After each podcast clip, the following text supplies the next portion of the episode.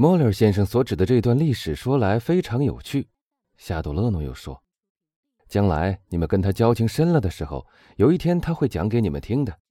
现在，让我们先来填饱肚子，别光填饱记忆力了吧？什么时候吃早餐，二贝？十点半。一定了吗？”德布雷问，并掏出表来看了看。“哦，请你们宽限我五分钟。”马尔塞夫答道。因为我所等的也是一位救命恩人。谁的？当然是我的呀！马尔塞夫大声说道。你们难道以为我就不能像别人一样得救，而只有阿拉伯人会杀人砍头吗？我们的早餐是一席博爱餐，我们的席面上将有至少，我希望如此，两位造福人类的救星。我们怎么办呢？德布雷说。我们的蒙松奖章却只有一个。哦，这个奖章可以赠给一个不相干的人。”波尚说道，“法兰西学院常常用这个方法来摆脱窘境。”他是从哪儿来的？”德布雷问道。“这个问题你已经回答过一次，但回答的太含糊了，所以我大胆再问一次。”老实说，阿尔贝说道，“我也不知道。”三个月前我邀请他的时候，他在罗马。从那以后，谁知道他去了哪里呢？你认为他能按时到这儿吗？德布雷又问。我认为他是无所不能的。好吧，连五分钟的宽限也算在里面。我们只剩十分钟了。趁这段时间，我来告诉你们一些关于我那位客人的事吧。对不起，波上插嘴说道。你要讲给我们听的故事里有没有可供写成文章的资料？有的，而且还可以写成一篇绝妙的文章。那么，请说吧。看来今天上午我是去不成众议院了，所以我必须补偿这个损失。今年狂欢节我在罗马。那我们知道，波上说道。是的，但你们却不知道我曾被强盗绑票过。根本没有强盗这种东西，德布雷答道。有的，有的，而且是最可怕的。我说的更正确些，是最可钦佩的强盗，因为我发觉他们好的叫人害怕。喂，我亲爱的阿尔贝，德布雷说：“坦白承认吧，承认你的厨子来不及了，牡蛎还不曾从奥斯坦德或马洛尼斯运到，所以像曼德农夫人一样。”你要用一篇故事来代替韭菜，赶快说吧！我们都是些有教养的人，可以原谅你的，并且可以听你的故事，虽然看来一定是荒诞无稽的。我可以对你们说，尽管看来荒诞无稽，但我对你讲的这番话却从头到尾都是真的。土匪把我绑了去，带我到了一个最阴森恐怖的地方，那个地方叫做圣塞巴斯蒂安墓。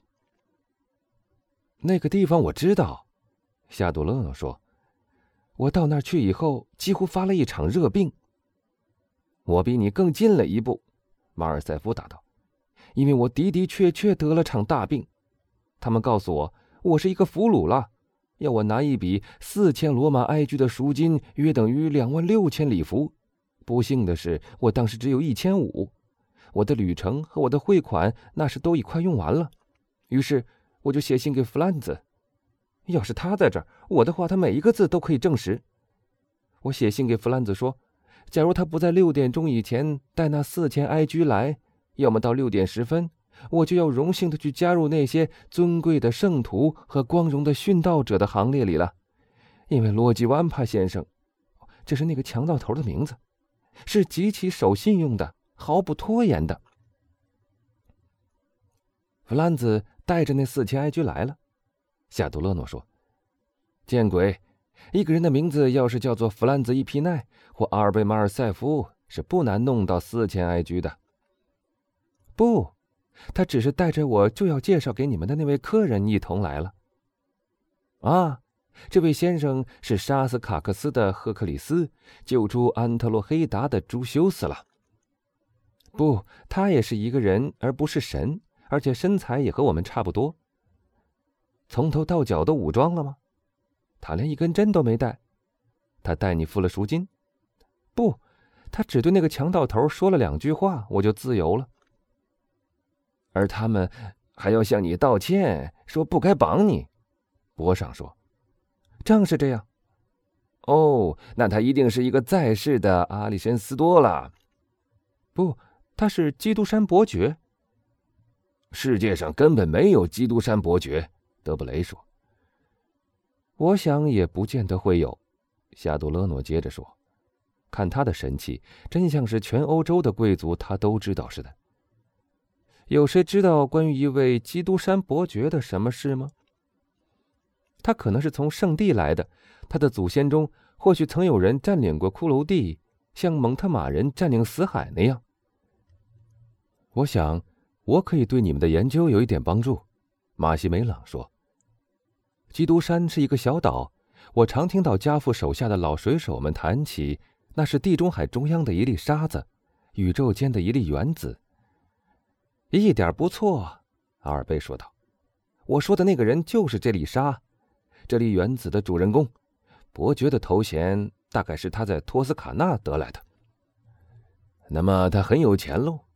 我想是的，但那应该看得出来呀。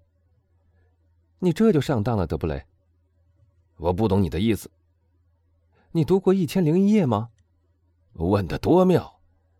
好，假如你在《一千零一夜》里所看到的人物，要是他们的麦子不是红宝石或金刚钻。你知道他们是穷是富，他们似乎是穷苦的渔夫，但突然间，他们却打开了一个秘密洞窟，里面装满了东印度诸国的财宝。后来怎么样了？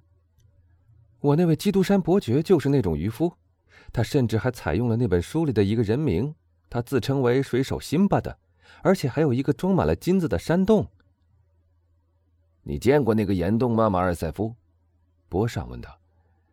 没有。但弗兰兹见过，看在上帝的面上，可别在他的面前提这些话。弗兰兹是被绑了眼睛进去的，有哑奴和女人服侍他，和那些女人一比呀，就是埃及美女算不了什么了。只是他对于女人那一点不能十分确定，因为他们是等他吃过一点大麻以后才进来的，所以他或许把一排石像当成女人了。我也曾从一个名叫皮尼龙的老水手那儿听过类似的事情，莫雷尔若有所思的说道。“啊！”阿尔贝大声说道，“幸亏莫雷尔先生来帮我的忙，你们不高兴了吧？是不是？因为他为这个谜提供了一条线索。”我亲爱的阿尔贝，德布雷说道，“你给我们讲的这个故事太奇特了。”啊！那是因为你们的大使和你们的领事没有把这种事告诉过你们，他们没有功夫呀，他们必须得折磨他们在国外旅行的同胞。瞧，你发火了，攻击起我们那些可怜的使节来了，你还要他们怎么来保护你呢？医院天天削减他们的薪水，他们现在简直可以说毫无收入了。你想不想当大使，阿尔贝？我可以派你到君士坦丁堡去。不，恐怕我一表示偏袒美和美德阿里，苏丹就会送我上绞架，叫我的秘书来绞死我的。可不是。是的，但这并不妨碍基督山伯爵的存在。当然喽，每个人都是存在的。不错，但并不都以同样的方式存在，并不是每个人都有黑奴、华丽的游艇、精美的武器、阿拉伯马和希腊情妇的。你见过他那希腊情妇吗？我见到过他本人，也听到过他的声音。我是在戏院里看到了他本人的。有一天早晨，我和伯爵一同吃早饭的时候，听到了他的声音。那么说，你那位奇人也吃东西的喽？是的，但吃的少极了，简直不能称为吃。他必定是一个僵尸。随你们去笑吧，那倒是吉伯爵夫人的意见。如各位所知，他是认识罗斯文勋爵的。啊，妙极了，波尚说道。对于一个和报纸没有关系的人来说，这就是《立宪报》上那篇关于那位大名鼎鼎的海蛇的肖像。目光锐利，瞳孔能随意收缩或放大。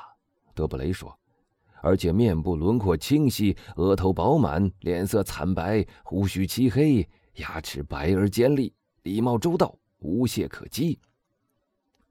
正是这样，吕显，马尔塞夫答道：“你形容的一点不差。是的，敏感而极有礼貌。这个人常常使我发抖。有一天，我们去看杀人，我觉得好像要昏过去了。但听他冷酷平静的描写各种酷刑，那简直比亲眼看到刽子手和犯人更可怕。他有没有引你到斗兽场的废墟中去吸你的血？”博尚问。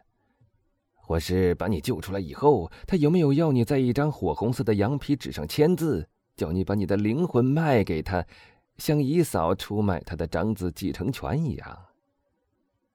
笑吧，你们尽管嘲笑吧，诸位。马尔塞夫有点动气了。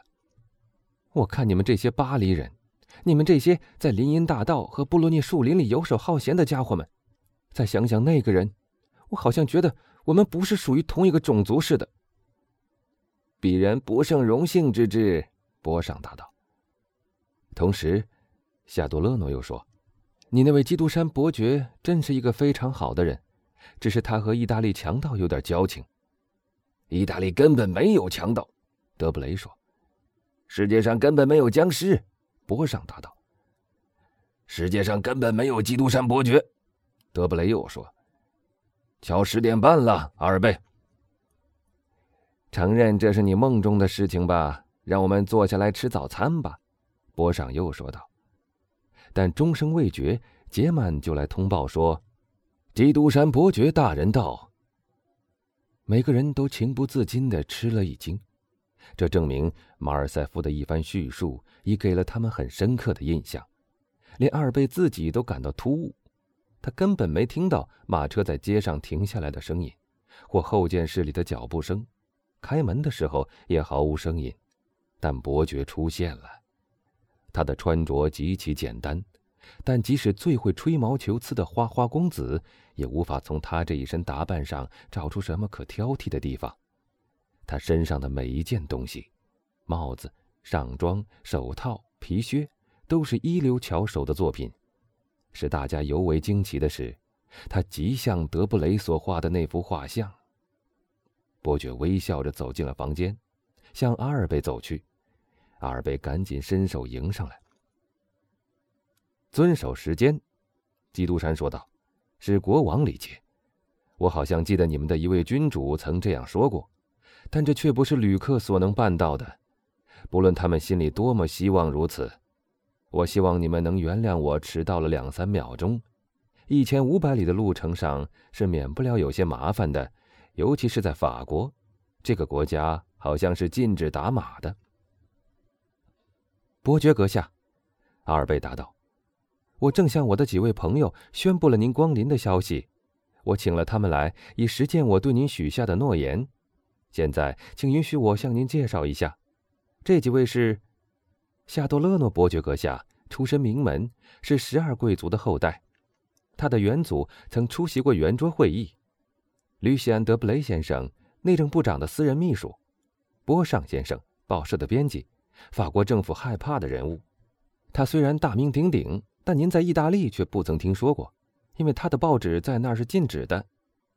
马西梅朗·莫里尔先生，驻阿尔及利亚的骑兵上尉。伯爵一一向他们点头致意，态度很客气，但同时又带有英国人那种冷淡和拘泥虚礼的气质。